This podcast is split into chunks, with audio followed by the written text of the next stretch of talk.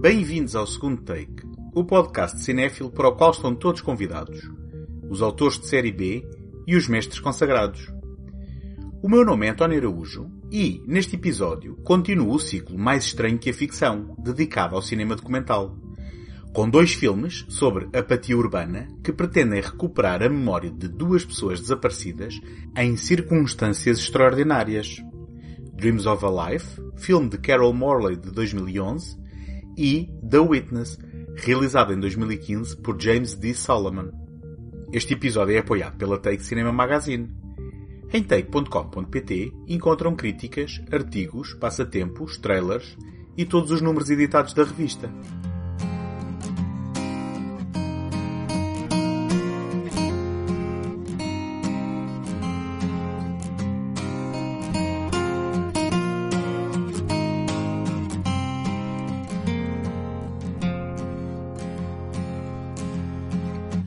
Watch me fall from grace, disappear with no trace. As I try to erase you, feel the pain and watch me bleed. Surely this is not what I need. Em janeiro de 2006, oficiais da justiça forçaram a entrada num pequeno apartamento no norte de Londres por causa de um amontoar de rendas em atraso, deparando-se com um corpo em decomposição avançada. Os restos mortais irreconhecíveis, pois sobrava praticamente apenas um esqueleto, estavam prostrados em frente a uma televisão ainda acesa, junto a algumas prendas de Natal. De tal forma que apenas se conseguiu identificar o corpo pela comparação da dentição com uma fotografia em que a vítima sorria encontrada no apartamento. Este cenário improvável revelava uma realidade espantosa. Joyce Carol Vincent terá falecido de causas desconhecidas, muito provavelmente naturais, em dezembro de 2003, enquanto embrulhava presentes de Natal e via televisão. No entanto, só mais de três anos depois, o seu corpo foi encontrado, sem que ninguém tivesse entretanto dado pela sua falta.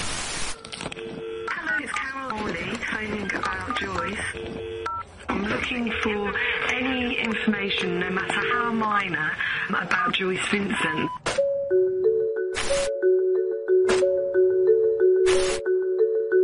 You know, reporters always get asked, oh yeah, what's the best story you've ever done or the worst story? And this is in my clutch of ones that you will just remember through a lifetime. Mrs. Besant, we've a repossession order! We knew pretty quickly that it was out of the ordinary. She wasn't alcoholic, she didn't smoke, she didn't take drugs. Miss Vincent!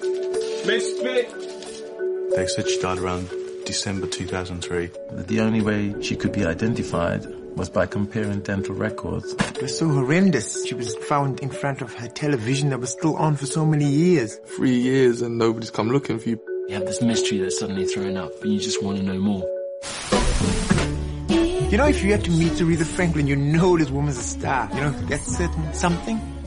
Joyce had that. Carol Morley leu num jornal a notícia sobre a descoberta do corpo de Joyce e ficou intrigada com a falta de informação sobre a jovem que morreu sozinha no seu apartamento aos 38 anos e ali ficou por mais de 3 anos. Nem tão pouco uma fotografia foi publicada a acompanhar o texto. Como é que o cheiro do corpo em decomposição não chamou a atenção dos vizinhos? Como é que só após 3 anos é que as autoridades procuraram entrar em contacto com a pessoa que deixou de pagar a renda? Porém, mais intrigante ainda, como é possível alguém morrer e ninguém, nem amigos nem família, dar pela sua falta?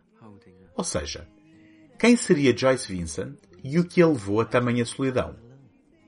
Morley encetou uma investigação que envolveu a colocação de anúncios nos jornais e o aluguer de um táxi para palmilhar Londres à procura de quem possa ter conhecido Joyce.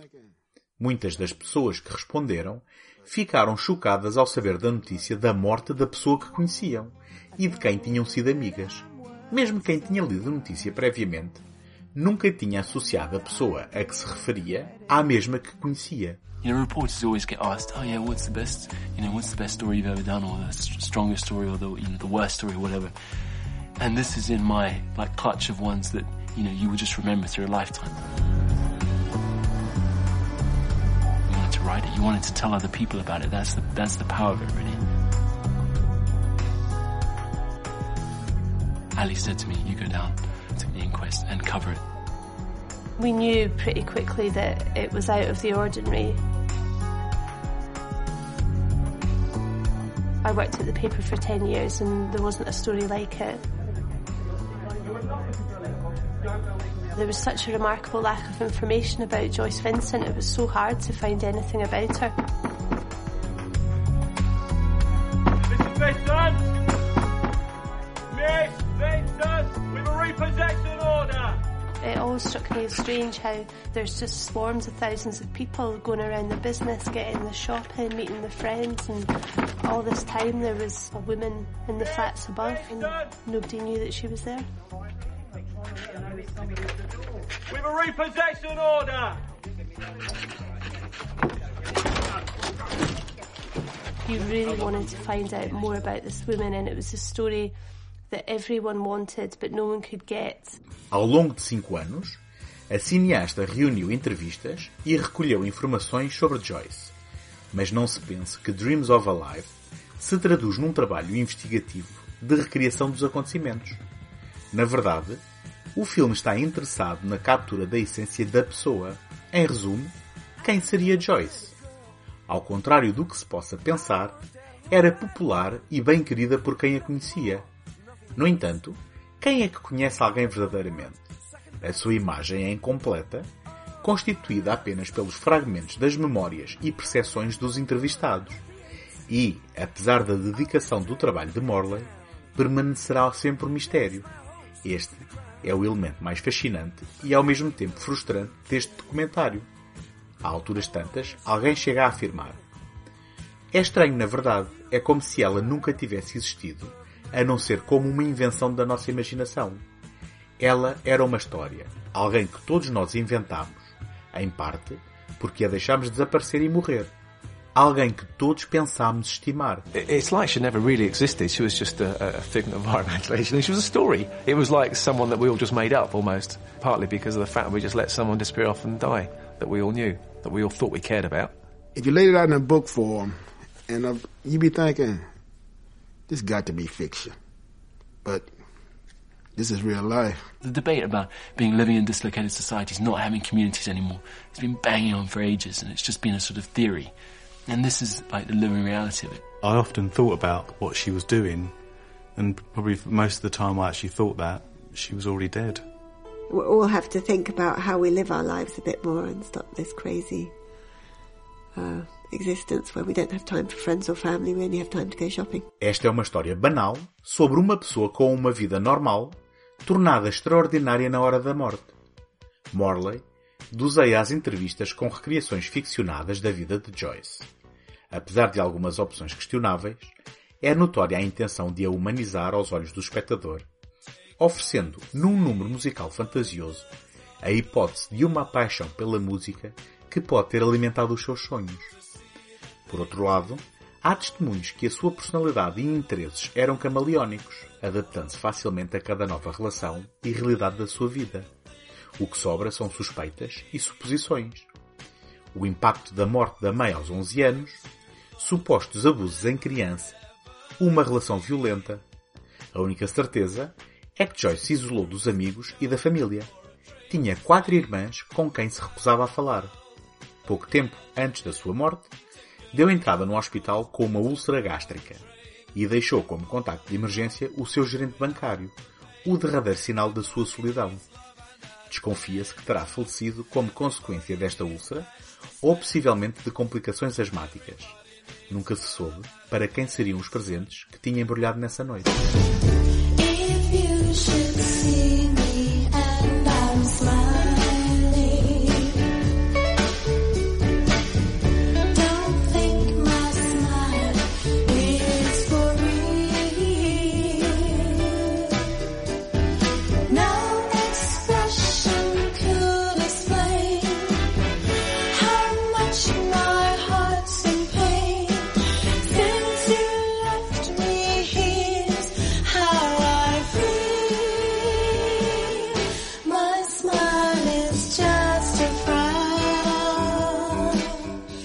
Procura em Dreams of a Life um filme de reconstituição factual. Carol Morley apontou muito mais acima e tentou recuperar para a posteridade a memória, ou as várias memórias, de uma alma perdida e, em abono da verdade, essa missão foi cumprida. Mas os mistérios sobre quem era Joyce ficaram irremediavelmente perdidos para sempre naquela noite de dezembro, encerrados nas brumas do tempo e nas complexidades da própria existência.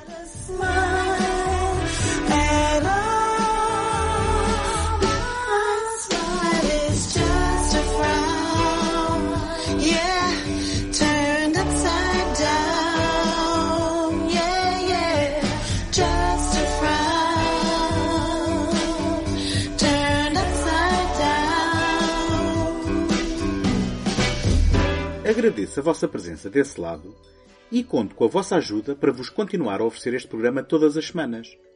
Qualquer podcast como o segundo take vive da visibilidade e de chegar ao maior número de pessoas. Por isso, a melhor forma de o apoiar é deixar uma crítica no Apple Podcasts ou, mais fácil ainda, uma classificação positiva, partilhá-lo através do leitor da vossa preferência e dá-lo a conhecer aos amigos.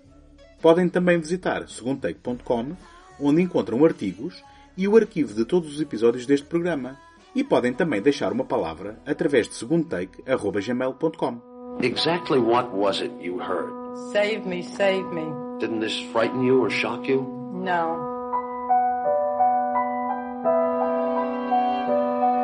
I was 16 when my sister Kitty was murdered in New York City. For years I avoided the details of that night, but it's worse not knowing the truth.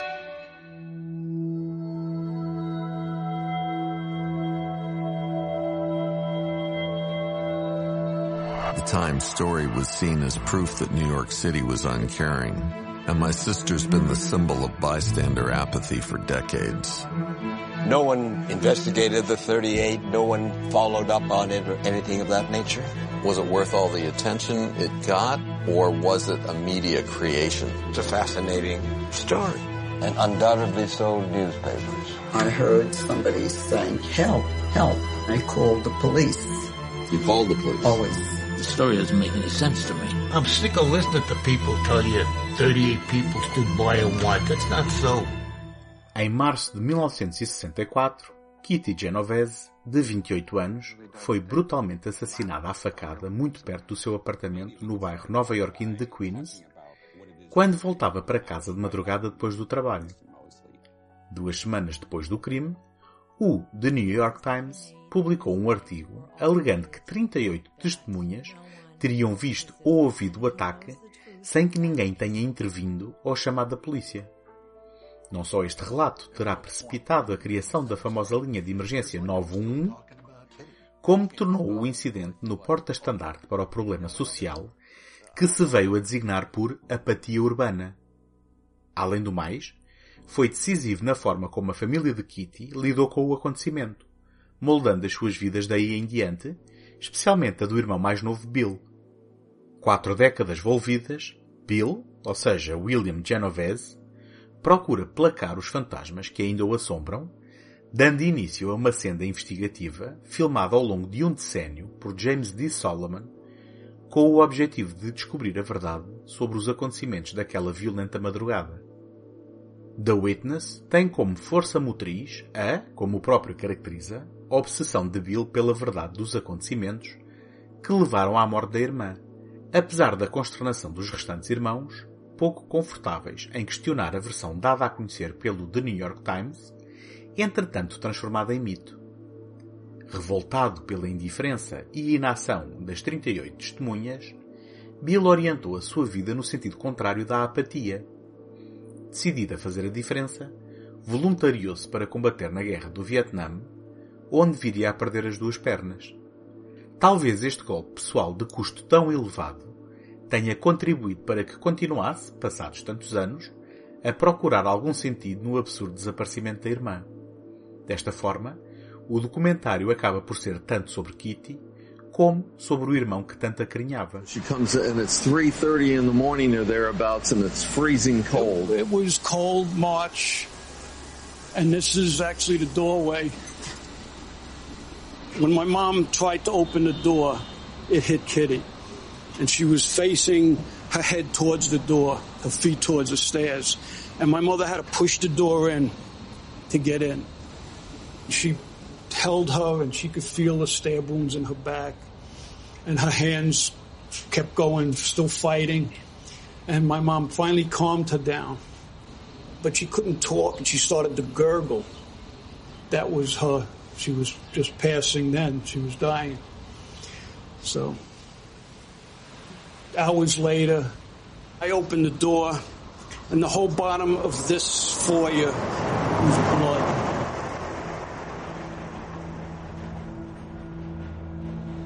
You could actually smell the blood. Ao contrário do habitual, e dada a mitologia criada à sua volta, o ponto de interesse do assassinato de Kitty, e consequentemente de The Witness, é não as ações e motivações do assassino, já agora preso pouco tempo depois e condenado à prisão perpétua, mas a alegada inação de 38 supostas testemunhas. Será possível que tanta gente tenha mesmo testemunhado em primeira mão um crime tão hediondo sem nada fazer? Será que a vida na cidade empederniu de tal forma os corações das pessoas que nela habitam, ao ponto de uma vizinhança não só não proteger uma vítima inocente, como ignorar os seus apelos desesperados por ajuda?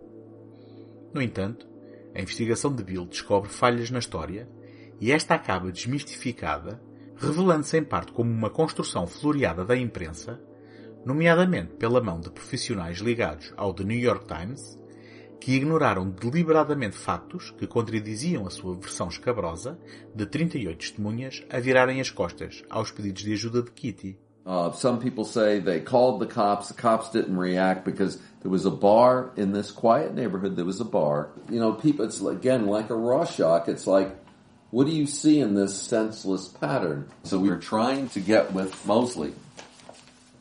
Send him an email. You sent him an email? Yep. Wow. Bill. What? What? What's the um, what's the question? Um, what's the question? What do you want answered? At what point are you going to be satisfied? Well, the thing is, sadly for me, one question leads to another question, leads to another question, leads to five questions, leads to ten questions, and it's a, you know, it's a geometrical thing. We're not sitting here 50 years later. We're still talking about Kitty. And I'm okay with that. But 50 years? If you buried it, you should have. You should have because it's it's it's e- it's need- easily I need- described as an to. obsession on I my need- part. I really need to. Yeah. Bury it. Yeah. Perante a realidade das descobertas, se bem que não exatamente a realidade dos factos, The Witness acompanha então Bill numa mudança de rumo, procurando recuperar a memória de Kitty, não como mártir ou símbolo, mas como uma pessoa, relembrada sempre por causa da sua morte, leviana e repetidamente se ignorou a vida de Kitty, os seus desejos e os seus sonhos. Tendo ficado a viver em Nova York depois da mudança da família para fora da cidade, ironicamente para fugir à violência que começavam a testemunhar, a vida de Kitty permanecia um mistério que Bill procurava desvendar. Este é inesperadamente o momento alto do documentário, a ressurreição de uma vida de carne e osso, cheia de personalidade e vitalidade. Quando Bill, numa tentativa de colocar decisivamente um ponto final no assunto, procura chegar à fala com o aprisionado assassino da irmã, é um alívio não o conseguir. Se bem que este encontro seja substituído por outro bem desconfortável com o filho do mesmo. Apesar de uma manobra catártica muito discutível na reta final, The Witness é um documentário recomendável que, se não restabelece propriamente a fé na humanidade, dá-nos um vislumbre menos pessimista do que seria de esperar, questionando ao mesmo tempo a credibilidade e a deontologia do trabalho jornalístico, bem como a nossa capacidade, ou falta dela, para questionarmos as verdades pré-fabricadas com que nos alimentam.